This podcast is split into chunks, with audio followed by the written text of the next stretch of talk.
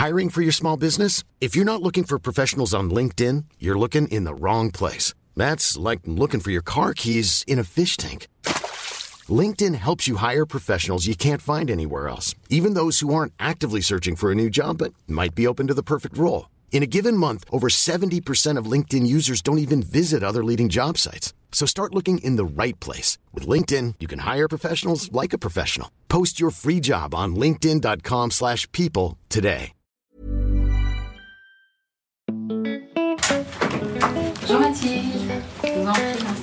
Merci. Je vous propose maintenant qu'on se connecte avec notre experte. Qu'est-ce que c'est que le harcèlement scolaire? Que le haut potentiel Qu'est-ce qu'on appelle une famille recomposée? Le cerveau de l'enfant est extrêmement malléable. C'est un biais culturel. Ce stress chez les enfants s'exprime souvent par Autant de questions euh, auxquelles nous allons euh, essayer de réfléchir avec vous. Euh. c'est pas toujours clair pour les parents. Bienvenue dans mon cabinet. Je suis Mathilde Bouichou, psychologue clinicienne, psychothérapeute de couple et d'ICV. J'accompagne des femmes, des hommes, des futurs parents dans ce voyage joyeux, mais parfois délicat, difficile de la parentalité.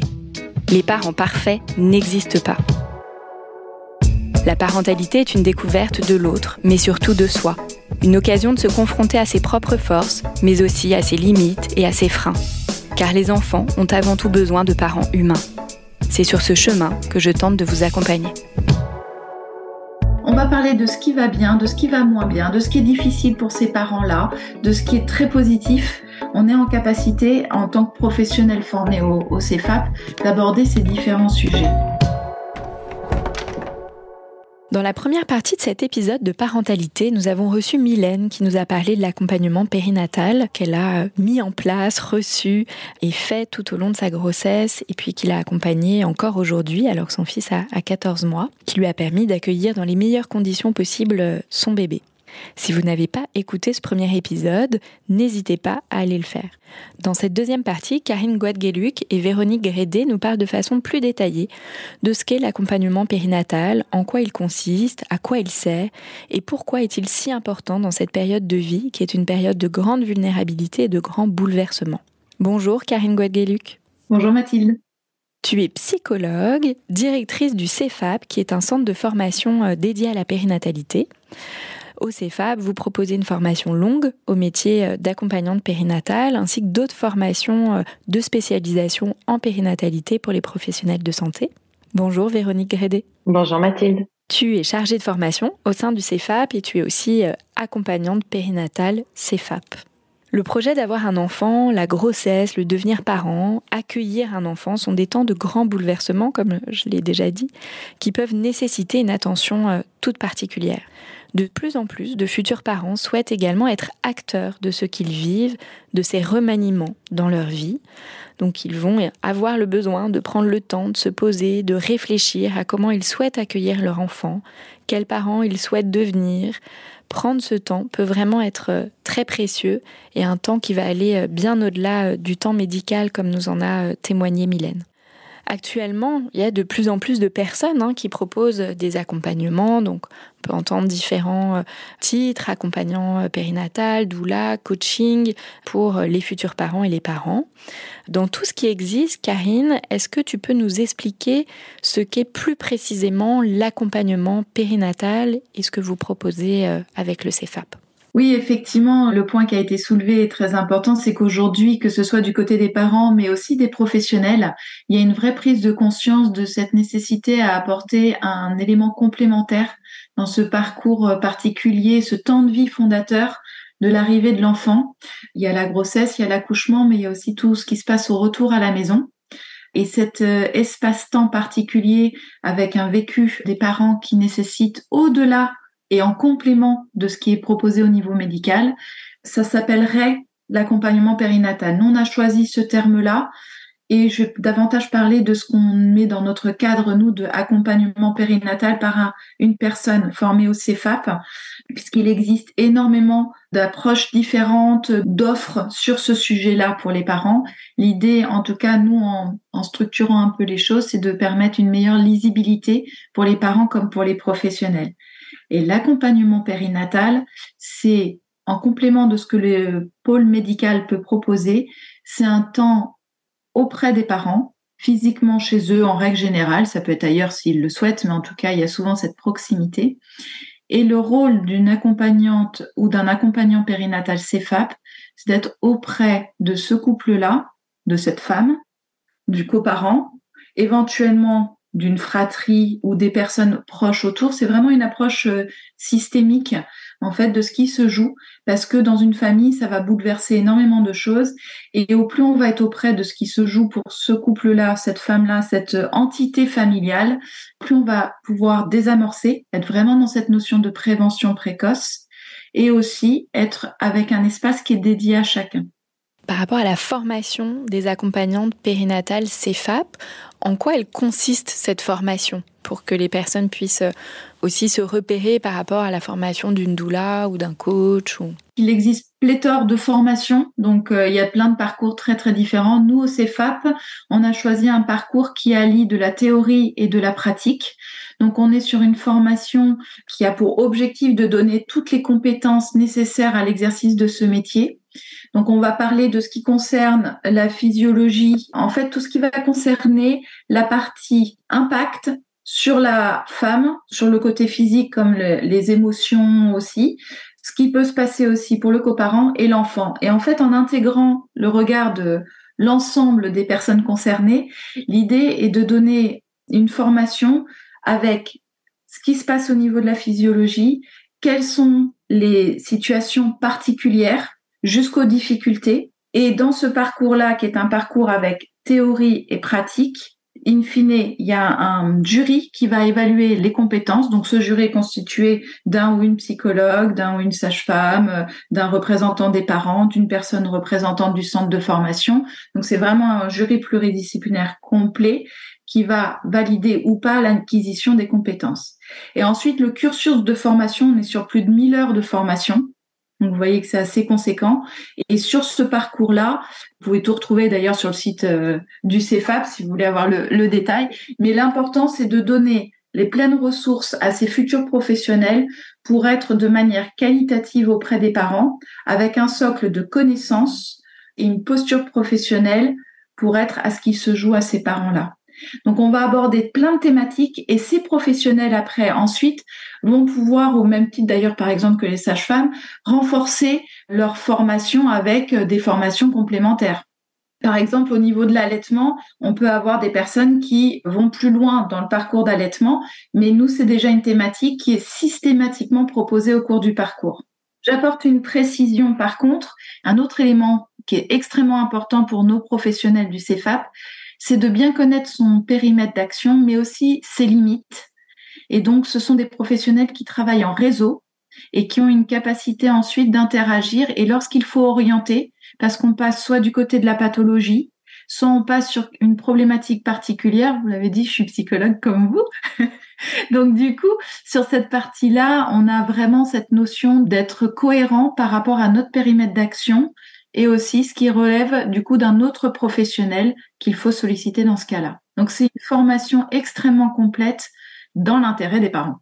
C'est une formation que je connais un petit peu puisque j'interviens en tant que formatrice dans la formation des accompagnantes périnatales CFA. Peut-être pour être un peu plus clair, quand tu parles de ce socle commun, c'est qu'il va y avoir euh, des connaissances euh, sur euh, la grossesse, l'allaitement, différentes situations spécifiques. Alors, celle sur laquelle j'interviens, c'est le deuil périnatal. En tout cas, il y a énormément de thèmes, le portage. L'handiparentalité, donc les parents en situation de handicap, en fait, l'idée, c'est d'aborder en fait tout ce qui se vit pendant ce temps particulier, aussi bien ce qui se passe dans le développement, parce que c'est un processus euh, physiologique, mais c'est aussi un processus qui a des choses qui fonctionnent bien et des choses qui sont plus complexes. On va parler des parcours spécifiques de procréation médicalement assistée, de leur impact, on va aussi parler de tout ce qui est IMG, IVG. On va parler de ce qui va bien, de ce qui va moins bien, de ce qui est difficile pour ces parents-là, de ce qui est très positif. On est en capacité, en tant que professionnel formé au, au CEFAP, d'aborder ces différents sujets. Et effectivement, petit clin d'œil, tout au long de la formation, les cours sont dispensés par des professionnels comme toi, Mathilde. Quand on va parler du deuil périnatal auprès de futurs professionnels qui interviennent dans le champ de la périnatalité, bah, tout ce qui va être physiologie de la grossesse ou de l'accouchement, bah, ça va être euh, un ou une sage-femme. Tout ce qui va être difficulté maternelle ou le deuil, bah, ça va être un ou une psychologue. À chaque fois, on est très attentif à être euh, avec des experts du sujet, des praticiens du sujet, pour être dans une transmission impeccable des connaissances et compétences à date. Et je disais côté de l'enfant, on travaille aussi tout ce qui est le lien d'attachement de l'enfant et on fait appel du coup à des professionnels de ce sujet-là. Alors en l'occurrence là c'est l'Institut de la parentalité qui intervient. Mais on est vraiment sur à chaque fois rechercher le bon professionnel. Donc ça c'est vraiment par rapport à notre formation, c'est là où on peut se distinguer aussi par rapport à d'autres parcours qui existent qui sont avec une approche différente. Oui, et puis dans la dimension pratique, et Mylène en témoignait de l'importance que ça a été pour elle d'être écoutée. Il y a aussi tous ces outils à la relation d'aide, justement, voilà, comment on accompagne, quels outils on utilise, l'écoute, etc., que euh, les accompagnants et accompagnantes périnatales vont euh, apprendre au cours de cette formation. Cette écoute, c'est un des socles dans beaucoup de parcours de formation. C'est l'écoute euh, centrée sur la personne, selon Carl Rogers.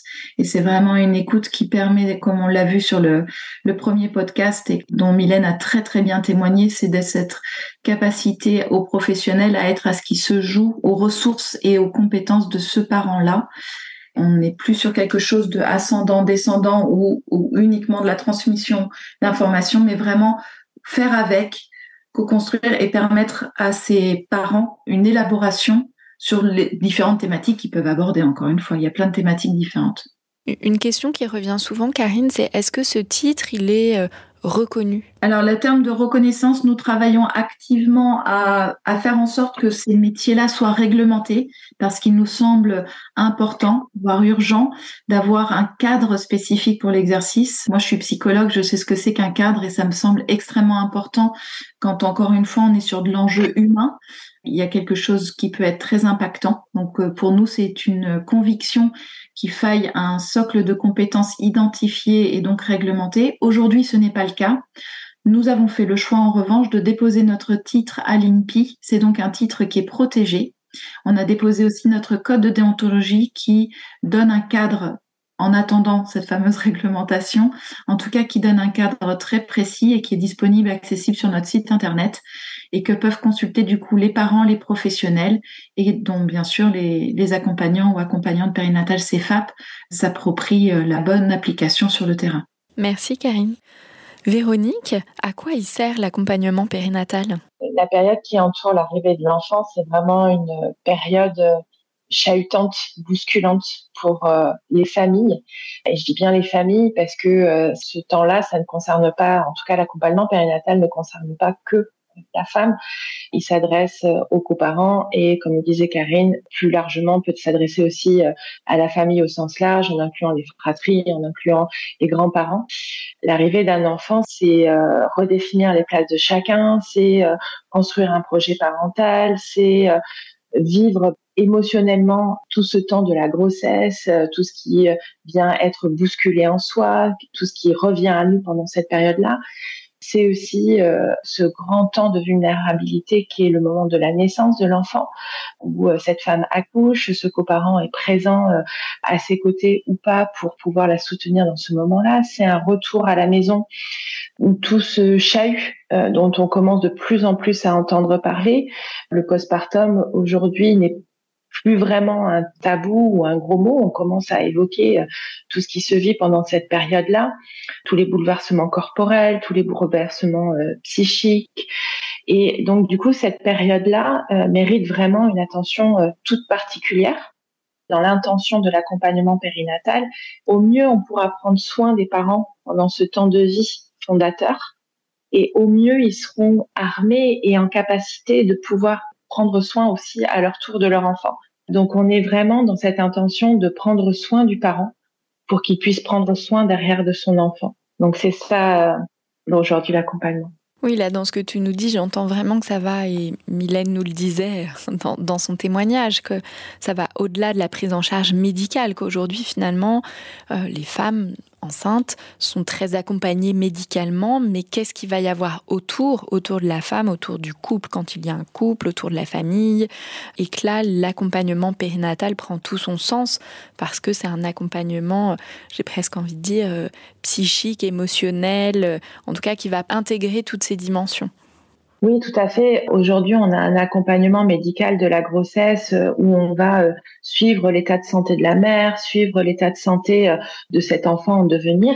Et il y a aussi à côté de ça toute une autre dimension à prendre en compte. C'est effectivement tout ce qui va se vivre de manière émotionnelle, tout ce qui va être lié dans ces remaniements psychiques qui vont se vivre pendant le temps de la grossesse.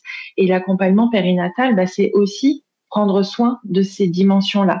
C'est euh, de pouvoir apporter un accompagnement social, un accompagnement émotionnel, et c'est aussi un accompagnement aussi informatif. C'est-à-dire qu'aujourd'hui, bah, pour pouvoir construire son projet parental, il faut avoir l'information pour pouvoir faire des choix. Et donc aujourd'hui, on est noyé par l'information que ce soit par les réseaux sociaux, que ce soit la vie, le vécu des familles, que ce soit le regard porté euh, par différents types de professionnels. Et du coup, ça peut être aussi compliqué pour les parents de pouvoir faire leur propre choix en fonction de ce qu'ils ressentent nécessaire pour eux, en fonction de leur histoire, de leurs croyances, de leur représentation. L'accompagnement périnatal, c'est aussi leur permettre euh, d'avoir l'information complète et puis bah, de pouvoir faire leur propre choix en fonction de ce qu'ils pensent être bon pour eux et pour leur devenir de parents. Donc c'est vraiment un accompagnement multidimensionnel qui vient s'ajouter à ce qui est aujourd'hui du suivi de grossesse. Et dans ce que j'ai pu relever aussi du témoignage de Mylène tout à l'heure, qui est important dans l'accompagnement périnatal, c'est qu'on parle d'un accompagnement continu. Euh, c'est-à-dire que tout au long de la grossesse, on va rencontrer différents professionnels de santé, euh, donc euh, sage-femme, gynécologue, médecin, pendant le temps de la grossesse. À partir d'un certain trimestre, on va passer à une autre équipe, à un autre professionnel, à, un autre établissement. Au moment de l'accouchement, on va avoir une première équipe, ensuite on va avoir une deuxième équipe, et puis au retour à la maison, bah, on n'aura peut-être pas euh, le même accompagnement euh, par le même professionnel sur le temps de la grossesse. Et du coup, les parents sont amenés à rencontrer tout au long de cette période-là, du quatrième mois de grossesse à peu près jusqu'à la première année de vie, ils vont rencontrer beaucoup de professionnels.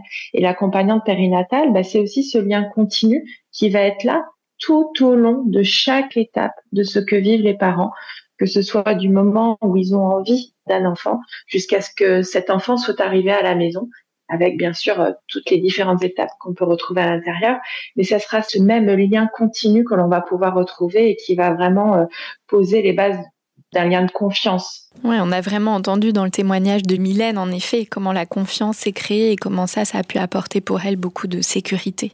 Ce qui nous est remonté par les parents et aussi du coup les autres professionnels, c'est que ça permet de créer un lien euh, d'équipe. C'est-à-dire que quand il y a un couple, Aujourd'hui, le parcours qui est proposé est très centré, comme on disait, sur les aspects médicaux, donc concerne le corps principalement de la femme, avec euh, la prise en compte bien sûr du fœtus, euh, etc. Mais on est vraiment sur quelque chose qui est centré sur le, le physique et le médical, et le coparent est souvent pas du tout associé. Et là, c'est un espace qui est vraiment rapporté par euh, le coparent comme un espace qui lui permet d'avoir aussi la possibilité en confiance, Véronique l'a dit, avec cette continuité, du coup il y a des liens de confiance qui se tissent et on a possibilité en tant que coparent bah, d'exprimer soit avec sa compagne, soit tout seul, mais auprès de quelqu'un qui est dûment formé et en capacité d'apporter aussi des éléments bah, de ses peines, de ses difficultés, de ses peurs, sur lequel ils n'ont aujourd'hui pas tellement d'espace en fait, les coparents. Et c'est vraiment permis par cette notion de proximité et de continuité. C'est-à-dire quelqu'un qui a en capacité de se déplacer au domicile, eh ben on entre dans un lien qui est différent, qui est facilitant. Petit clin d'œil aussi, hein, c'est pratique quand on a du mal à se déplacer ou quand on a après le bébé, quand on est en postpartum. Postpartum, c'est bien après la naissance. On fait le distinguo avec la dépression du postpartum, qui est une autre thématique. Qu'il y a un peu de confusion en ce moment dans tous les messages qui sont passés. Postpartum, c'est tout le monde en fait. Dès qu'il y a eu l'accouchement et qu'il y a eu le retour à la maison, on passe en postpartum. Mais cette notion-là de quelqu'un qui intervient en proximité chez soi, qui peut interagir avec les différents membres de la famille et surtout le couple, eh ben le but c'est de vraiment créer une équipe tant qu'elle est possible. Et en tout cas, ce couple parental sera de tout temps existant. Si le couple conjugal se sépare, c'est un fait, ce sont les adultes qui se séparent, mais il restera toujours l'enfant. Donc quand on a créé cette alliance au début, là je mets ma casquette de psychologue, on favorise aussi dans le temps toujours cette notion de prévention précoce. On favorise aussi dans le temps cette distinction entre un couple parental et un couple conjugal qui a des enjeux différents. Tout ce que vous venez de nous dire, moi, ça fait écho euh, au rapport des 1000 jours, hein, qui a été la commission dirigée par Boris Cyrulnik, qui a fait plein de recommandations pour améliorer justement la prise en charge, l'accompagnement euh, des futurs parents euh, en France, hein, parce qu'on sait depuis longtemps qu'il y a pas mal de, de, défaillances ou en tout cas de choses à améliorer. Et cette question de la continuité pour amener de la sécurité, c'est vraiment quelque chose qui est central dans le rapport des 1000 jours. Tout à fait. Et puis on a des chiffres qui sont alarmants. Alors maintenant qu'on les a, on va en faire quelque chose. Vous pouvez retrouver tous les chiffres. Aller sur Santé publique France, il y a un rapport complet. Ça sert à rien de se noyer là dans les chiffres. Mais euh, quand on parle du taux de suicide des jeunes mamans dans la première année, là je te fais un clin d'œil, Mathilde. Il y en a pas une qui veut mourir. Elles veulent toutes juste que ça s'arrête. Mais à quel moment ces femmes ou ces couples se retrouvent dans une telle détresse que la seule euh, issue possible, c'est d'arrêter quelque chose. Non, je pense qu'on a vraiment moyen de faire autrement et c'est un intérêt du coup pour l'ensemble de la société de prendre soin de cette période-là particulière, de comme le disait Véronique tout à l'heure, de redonner les compétences et l'autonomie aux parents. Mais pour ça, il faut des espaces-temps, il faut des professionnels formés, il faut un socle de compétences identifiées pour avoir des ressources fiables pour ses parents et les autres professionnels que l'on est. Quand on recommande quelqu'un, on a besoin de, de savoir vers qui on oriente. Concrètement, là, tu nous disais que l'accompagnant périnatal va à domicile.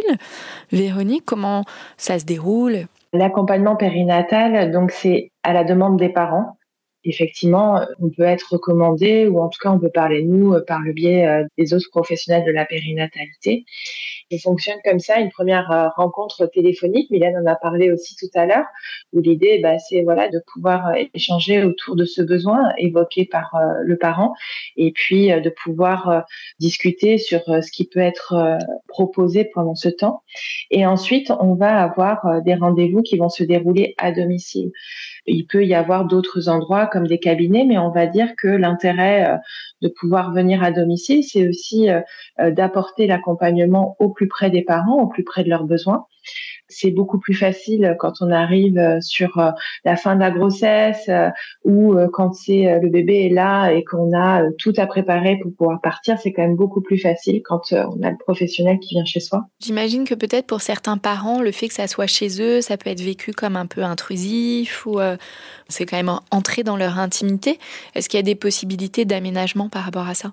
Oui, tout à fait. On peut imaginer euh, des rencontres dans un lieu choisi. Donc, euh, on peut euh, soi-même avoir un cabinet où on va accueillir les parents au sein de ce cabinet. Ça peut être nous qui aussi allons dans un endroit qui va être dédié à l'accueil de ces familles-là.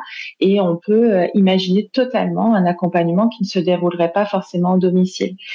Je préciserai quand même que les parents accueillent à la maison chez eux. Et peut-être qu'au début de l'accompagnement, ils ont besoin de créer cette confiance entre eux et le professionnel. Et petit à petit, bah, peut-être que euh, on pourra réaliser l'accompagnement chez eux parce qu'ils auront senti qu'ils sont dans un espace de confiance. C'est OK pour eux, en fait, qu'on vienne chez eux. En effet, les parents peuvent avoir plus de facilité dans un second temps pour ouvrir cette porte de leur intimité.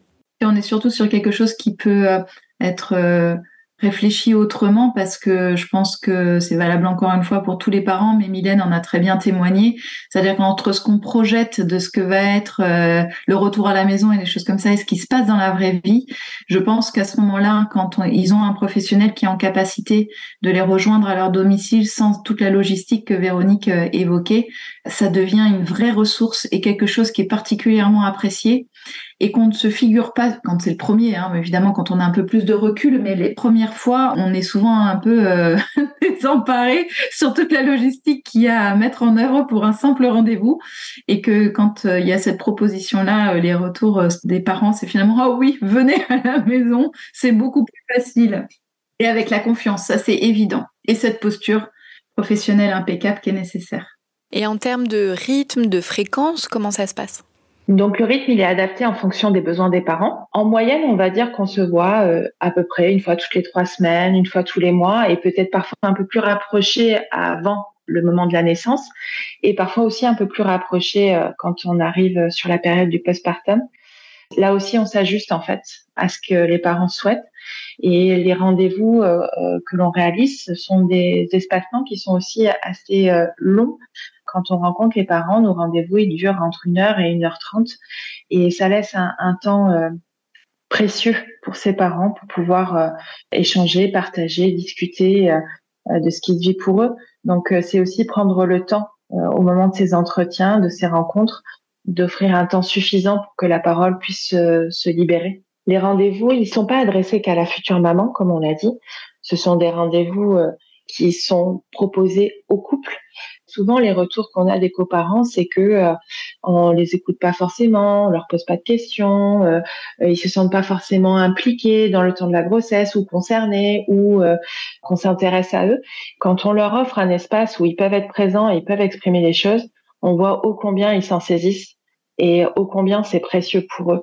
Donc c'est ça aussi, c'est aussi faire en sorte que bah, même si ce coparent travaille, on va voir à quel moment bah, c'est plus ok pour lui et donc, on va s'ajuster euh, aussi à ça pour pouvoir favoriser sa présence. Et puis, c'est chacun des deux aussi qui peut demander à être euh, rencontré seul parce qu'il aura envie de parler d'une thématique euh, qui le touche plus intimement, qu'il n'osera pas forcément évoquer dans son conjoint. Donc, c'est aussi s'adapter aux besoins en, en, offrant un espace à deux, mais aussi un espace à chacun des deux pendant cet accompagnement. Mylène nous témoignait que son accompagnant périnatal a assisté à l'accouchement. Est-ce que ça, c'est systématique? Non, c'est pas systématique. En tout cas, ça fait partie de notre lien continu, ça fait partie de cet accompagnement continu dont on a parlé tout à l'heure.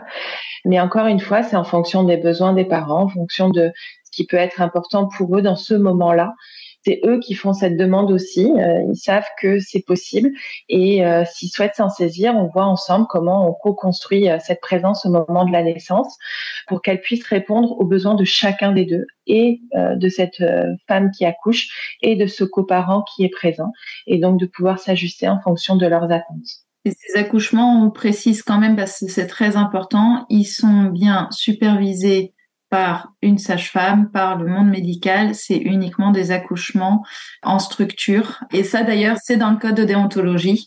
Ça s'appellerait l'exercice illégal du métier de sage-femme ou de médecin, et il est hors de question d'être sur cette dérive-là.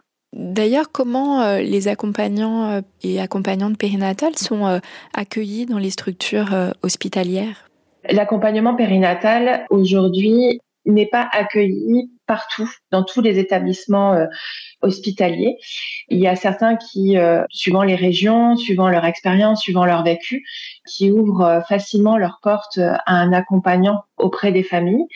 Et puis il y a d'autres structures aujourd'hui en fonction de leur vécu, en fonction de leur expérience, sont plus réticents ou en tout cas émettent des réserves pour pouvoir accueillir un autre accompagnant au sein des structures. Donc c'est aussi ce travail conjoint des parents qui évoquent leur besoin d'être accompagnés pendant ce temps auprès des équipes médicales. Et puis, c'est aussi cette rencontre entre euh, l'accompagnant et euh, l'équipe médicale euh, qui permettra de co-construire des liens de confiance entre ces deux entités professionnelles. Oui, c'est quand même un, métier assez récent, le métier d'accompagnant, d'accompagnante périnatale. Donc, c'est vrai que tous les professionnels de santé qui ont d'autres formations par ailleurs vont peut-être avoir besoin de temps aussi pour comprendre spécifiquement de quoi il s'agit et quel va être le rôle, la place et l'intérêt finalement de travailler en lien. Oui, tout à fait. Il y a cette nécessité de comprendre où est la place de chacun, en fait.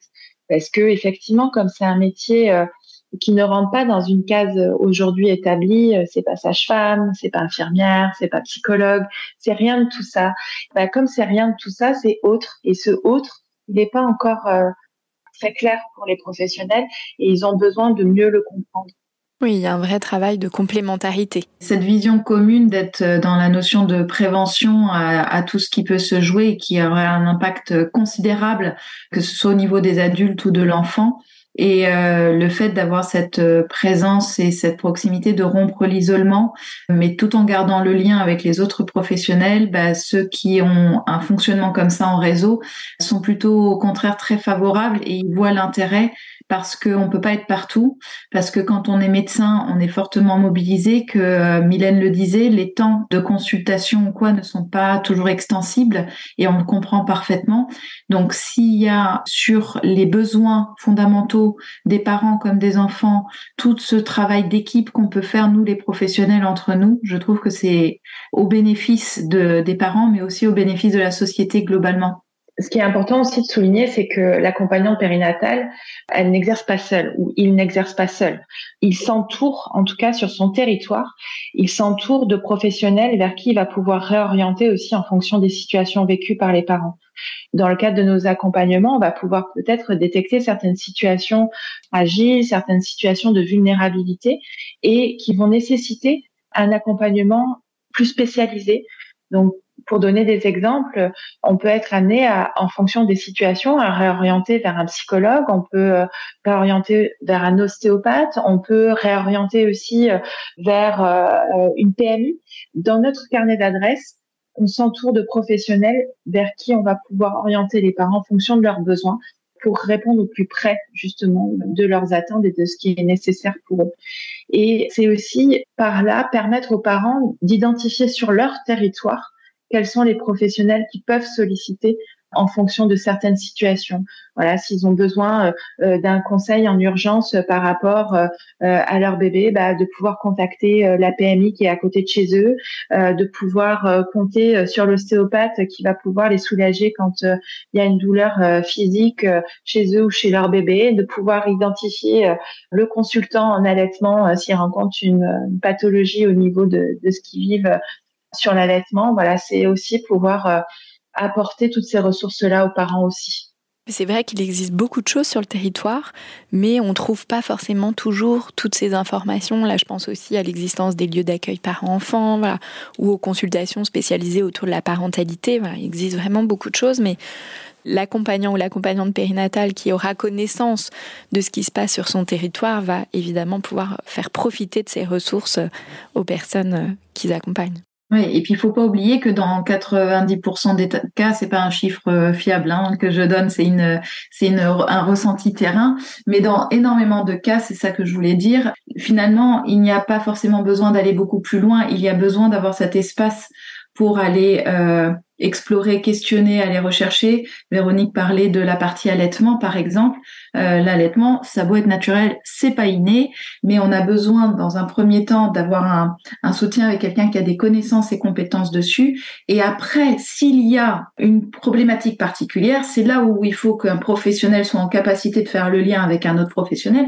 Mais la très grande majorité des cas auxquels les parents font face sont des situations qui peuvent être justement euh, travaillées dans ce lien de continuité avec cette vision complète autour de ce qui va se jouer physiquement, psychiquement, émotionnellement et socialement sur l'arrivée de l'enfant. Et pareil, l'allaitement, je vais le redire encore une fois, c'est respecter le projet des parents, mais en leur donnant des informations, Véronique en parlait tout à l'heure, complètes, loyales et utiles, donc des informations qui leur permettent de prendre eux leurs décisions. On l'a vu par rapport à la situation de Mylène qui s'est retrouvée euh, en situation de maman euh, solo. Est-ce qu'il y a d'autres situations spécifiques pour lesquelles voilà, un accompagnement périnatal peut euh, apporter aussi quelque chose de plus, si on peut dire? Il y a beaucoup de thématiques qui ne sont pas accompagnées en France et qui ont un impact. Après, quel sera l'impact pour cette personne-là concernée? Personne ne peut le deviner, mais offrir un espace ou une ressource permettant de solliciter ce professionnel-là lorsqu'il y a un besoin, c'est euh, important. Et je le disais un petit peu tout à l'heure, il y a ce qui va concerner par exemple l'IVG, l'IMG, le deuil, tout ce qui va concerner aussi le postpartum, avant d'arriver au côté pathologique d'une dépression ou autre, il y a tout ce vécu-là extrêmement impactant. Donc en fait, toutes ces thématiques-là sont spécifiques. Et après, il y a aussi, par exemple, un parent en situation de handicap qui aura les mêmes besoins qu'un autre parent avec une spécificité à voir par rapport à ces zones d'ajustement qu'il devra faire par rapport à son handicap. Et ben s'il a quelqu'un qui est encore une fois formé, qui va trouver des ressources, qui va fonctionner avec les pairs, etc. Mais voilà, c'est ça. Donc nous on forme à l'ensemble de ces thématiques-là pour permettre aux accompagnants et accompagnantes périnatales d'être présents sur en fait tout ce qui peut se jouer dans ce temps de vie. Je disais procréation médicalement assistée, etc. On ne changera pas un drame. On parlait du deuil là tout à l'heure, un deuil périnatal, une interruption médicale de grossesse en fonction de la manière dont cette grossesse était investie, en fonction du temps, en fonction du vécu de cette maman, de ce coparent. Il y a tellement de choses. Mathilde, on connaît ça. Hein. on, est, en incapacité de savoir quel sera l'impact futur. Par contre, d'avoir une personne en présence qui ait une formation qui lui permet d'être à ce qui se joue pour ce parent-là, ben, je pense que c'est là où on peut désamorcer énormément de situations. Et toute personne formée, mais il n'y a pas que du coup les accompagnantes périnatales, hein, c'est quand euh, on croise une psychologue dans ce type de service, il faut que cette psychologue-là soit formée à la spécificité de la périnatalité. On n'est pas une même psychologue sur euh, les différentes thématiques. Pourtant, on a une base qui est solide et qui est pour le coup très très cadrée en France. Et pour autant, je pense que en fait, tout professionnel de santé au contact d'une population spécifique, quelle qu'elle soit, doit être en mesure d'avoir une formation qui lui donne le regard particulier par rapport à cette période-là. D'où d'ailleurs nos autres formations en spécialisation qui aujourd'hui parlent à des médecins, des infirmières, des auxiliaires de puère, malgré notre bon socle initial on a tous, ou psychologues, hein, moi-même j'ai fait cette formation-là aussi, toute notre socle initial est une base indispensable pour l'exercice de nos différents métiers, mais a besoin d'une coloration par rapport au secteur dans lequel on intervient. En tout cas, par rapport aux situations euh, spécifiques, que ce soit parcours de PMA, deuil périnatal, l'handiparentalité, euh, c'est vrai quand les personnes sont, et moi je l'observe tous les jours, quand les parents sont bien accompagnés, sont soutenus, cette spécificité, on va dire, ou cette particularité ou cette difficulté qu'ils rencontrent fera moins de dommages ou aura moins d'impact ou sera vécu de manière plus favorable parce que ça va les aider à développer des ressources et donc à pouvoir traverser ce moment-là en perdant un peu moins de plumes finalement. On sait que cette question de la prévention et de l'information, elle est essentielle pour permettre aux parents justement d'aller euh, solliciter l'aide dont ils vont euh, pouvoir avoir besoin dans, dans ce type de situation. Permettre les prises en charge précoces, mais aussi permettre d'aborder les grosses difficultés, parce que là, je voulais juste faire un focus aussi, comme tu disais, Véronique, mais sur les bébés secoués. En fait, moi, je suis persuadée que si on parle de ce côté insupportable, de cette pression qui monte chez le parent, il n'y a pas un parent qui se dit, tiens, je vais le secouer parce que c'est bien. Non, ce sont des actes dramatiques. Et moi, je crois que au plus on est auprès de ces parents-là en leur disant, il est possible que, ça ne veut pas dire que c'est ce qu'ils vont vivre, mais il est possible que, à un moment donné, les pleurs du bébé vous fassent complètement vriller, à ce moment-là, il vaut mieux le poser, à ce moment-là, il faut passer le relais, etc. Et c'est OK. Et c'est pas être un mauvais parent, une mauvaise mère, un mauvais père, un mauvais je sais pas quoi, des jugements dans tous les sens. Il faut arrêter avec ça.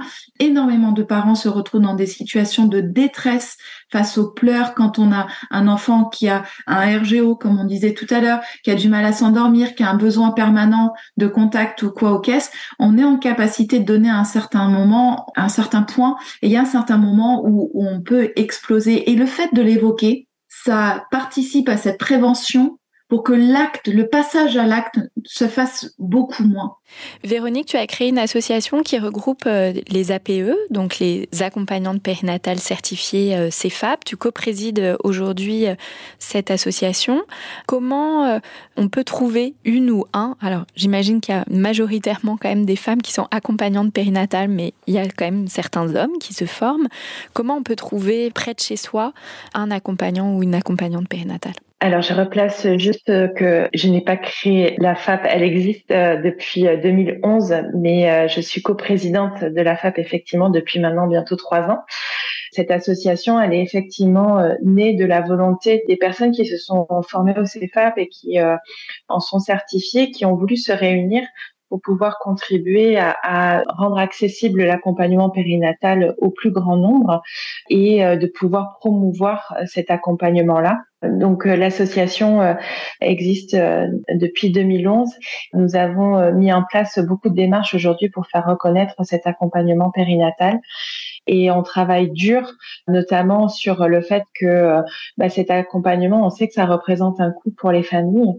C'est un accompagnement euh, euh, par un professionnel qui n'est pas pris en charge à ce jour. L'idée, c'est que ça devrait pas être un frein pour les familles de pouvoir bénéficier de cet accompagnement-là. Donc, on a mis en place euh, un travail important de prise de contact, notamment par exemple avec des mutuelles, pour inclure l'accompagnement périnatal dans leur offre de remboursement.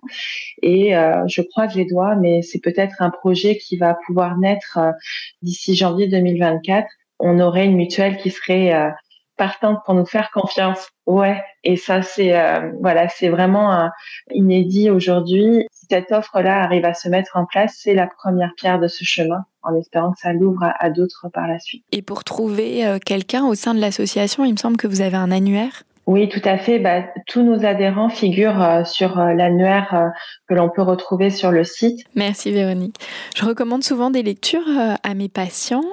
Karine, Véronique, voilà, si vous deviez conseiller un livre, un podcast, une vidéo ou autre aux parents qui nous écoutent, soit sur l'accompagnement périnatal plus spécifiquement ou sur cette période de la périnatalité que vous auriez envie de recommander voilà, aux parents qui s'intéressent à ces sujets. Moi, j'aurais envie de vous proposer euh, le podcast euh, de Clémentine Bertrand, Au fil des mois. C'est un podcast qui est euh, dédié aux accompagnants périnatales, donc vraiment à ces professionnels-là formés au CEFAP et euh, les différents euh, professionnels qui interviennent euh, vous présentent le métier, les champs d'action de l'accompagnant périnatal, son éthique, son parcours de formation. Ça permet bah, aux professionnels qui ont envie ou qui auraient envie de collaborer avec les accompagnants de découvrir mieux qui sont ces professionnels et aussi aux parents, s'ils en ressentent le besoin, ça peut leur permettre de les éclairer sur cette profession. Merci Véronique. Karine, tu aurais autre chose à nous recommander? Moi, j'aimerais vous parler d'un livre alors qui est en cours de réédition, donc euh, je me lance. C'est le livre de Vanina Kaitucoli, qui est euh, la fondatrice d'ailleurs du CEFAP et qui, il y a plus de 20 ans, a mis en place justement ce métier d'accompagnante périnatale après un travail conjoint de terrain euh, très très fort. Et euh, dans son livre, en fait, elle retrace cette aide euh, précieuse pour les parents. C'est un livre à, plutôt à destination des, des parents, mais qui s'entend aussi pour les professionnels parce que ça redéfinit, comme on disait un petit peu aussi, les, l'émission, on retrouve euh, cette volonté qu'elle a toujours eue aussi de donner des ressources aux parents, de créer cette équipe euh, dont on parlait. Donc, euh, bah, c'est une ressource supplémentaire aussi. Le premier titre, c'était l'accompagnement périnatal, une aide précieuse. Il est en cours de réédition et il partira peut-être sur le premier titre qu'elle avait choisi, qui était plutôt autour de l'envie, cette envie d'accueillir un enfant pour redonner encore une fois cet élan de vie, ce pouvoir, cette compétence aux parents, plutôt que d'imposer encore quelque chose qu'il faudrait faire ou quoi. Alors ça, on va se faire un clin d'œil toutes les deux aussi, Mathilde, toutes ces injonctions dans tous les sens de il faut, il faut, il faut. Et sinon, un, autre livre, euh, c'est Louis Junier euh, qui aujourd'hui fait beaucoup euh, d'interventions et d'éléments sur le lien, le lien d'attachement et l'importance de regarder aussi les choses côté de l'enfant. Elle a créé ce manuel de survie pour les parents et elle sort un petit peu comme on disait de ces injonctions de, de il faut, c'est comme ça ou quoi, mais elle donne vraiment des éléments pour décrypter et accompagner l'enfant. C'est tout à fait, c'est son titre, hein. le manuel de survie des parents, c'est aux éditions Duno. Et elle a aussi créé des BD qui permettent de rendre accessible l'information. C'est un peu plus documenté, c'est plus écrit et euh, ça donne des informations par rapport à, aux besoins de l'enfant, mais aussi des parents. Et je trouve que c'est important. Et après, on en avait un autre, euh, Véronique, euh, qu'on voulait partager parce que pour le mettre en avant, bah, c'est celui que toi tu as écrit, Désir d'enfant, parce que ça aussi, c'est un temps particulier, le désir d'enfant et ce qui se joue à ce moment-là on voulait faire le clin d'œil et il est dans notre bibliothèque euh, au CEFAP. Merci beaucoup euh, vraiment à toutes les deux, Karine Guadgueluc et Véronique Grédé, voilà vraiment pour euh, tous vos éclairages autour de ce que c'est que l'accompagnement périnatal. Je rappelle, Karine Guadgueluc, que tu diriges le CEFAP qui est basé à Bordeaux et Véronique Grédé, que tu es responsable formation au CEFAP et aussi accompagnante périnatale CEFAP. Merci à toutes les deux. Merci Mathilde. Merci Mathilde. Pour ceux qui nous écoutent, je vous rappelle que vous pouvez nous suivre sur Facebook, Instagram et nous écrire à l'adresse suivante podcastparentalité au pluriel à gmail.com. Si vous avez aimé, n'hésitez pas à liker et à noter et on se retrouve dans un prochain épisode. En attendant, mon livre Désir d'enfant aux éditions Solar est disponible dans toutes les librairies. Bonne lecture